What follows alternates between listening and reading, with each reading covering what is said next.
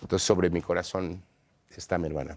Pero va- vamos a llegar, Coco, a, a esa parte que entiendo, sé que es uno, uno de los momentos que cambian el destino tuyo, de la familia y de mucha gente que, que quisimos y amamos a, a- a Mariana.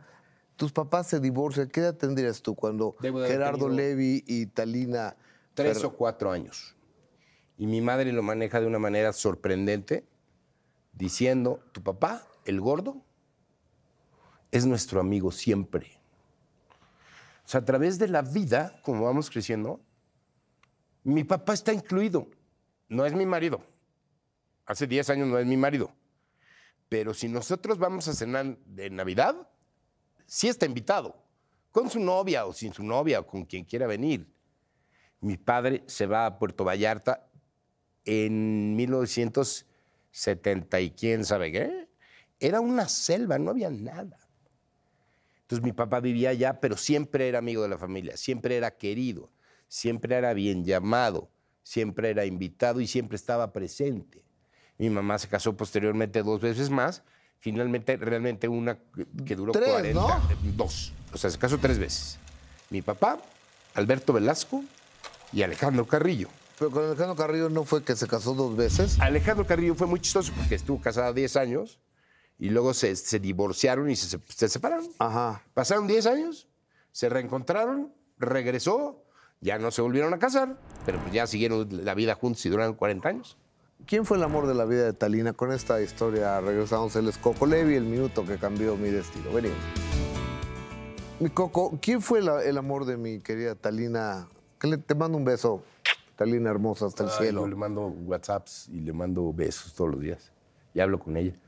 Sí, yo creo que sin duda Alejandro Carrillo, yo creo que su marido con el que duró muchos más años y era, era un tipo muy inteligente y era un tipo... Era político, ¿no? era político y era muy, muy importante, sobre todo hacia López Portillo, después Miguel de la Madrid, etcétera. Tuvo puestos políticos muy importantes, era un hombre muy culto y mi madre necesitaba esas baterías en una persona, o sea, ahora sí que mi mamá no andaba con pen Sí, sí, sí. porque pues necesitaba réplica, ¿no?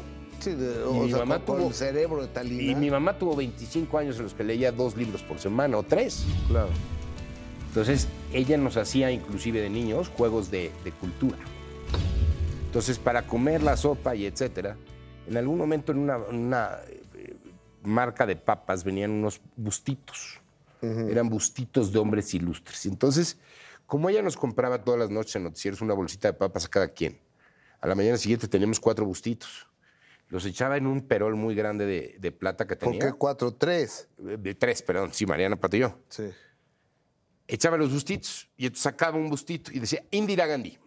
Indira Gandhi es, fue primer ministro de la India, hija de... Y nos contaba toda la historia de Gandhi. Y entonces la ponía en otro perol. A ver,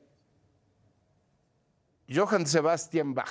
Johann Sebastian Bach fue un músico anterior a que hizo o sea, al día siguiente empezábamos por esta olla y decía, ¿quién quiere empezar la sopa?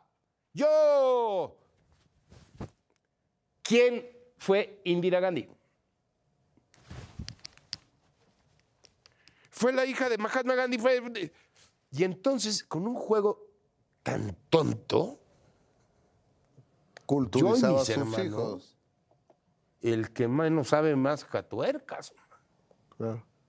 Y, este, y, y- y- y eso le gustaba y eso le, le impresionaba y siempre le, le divirtió. Entonces, pues mi mamá necesitaba tener gente cerca de ella con un cerebrote, ¿no?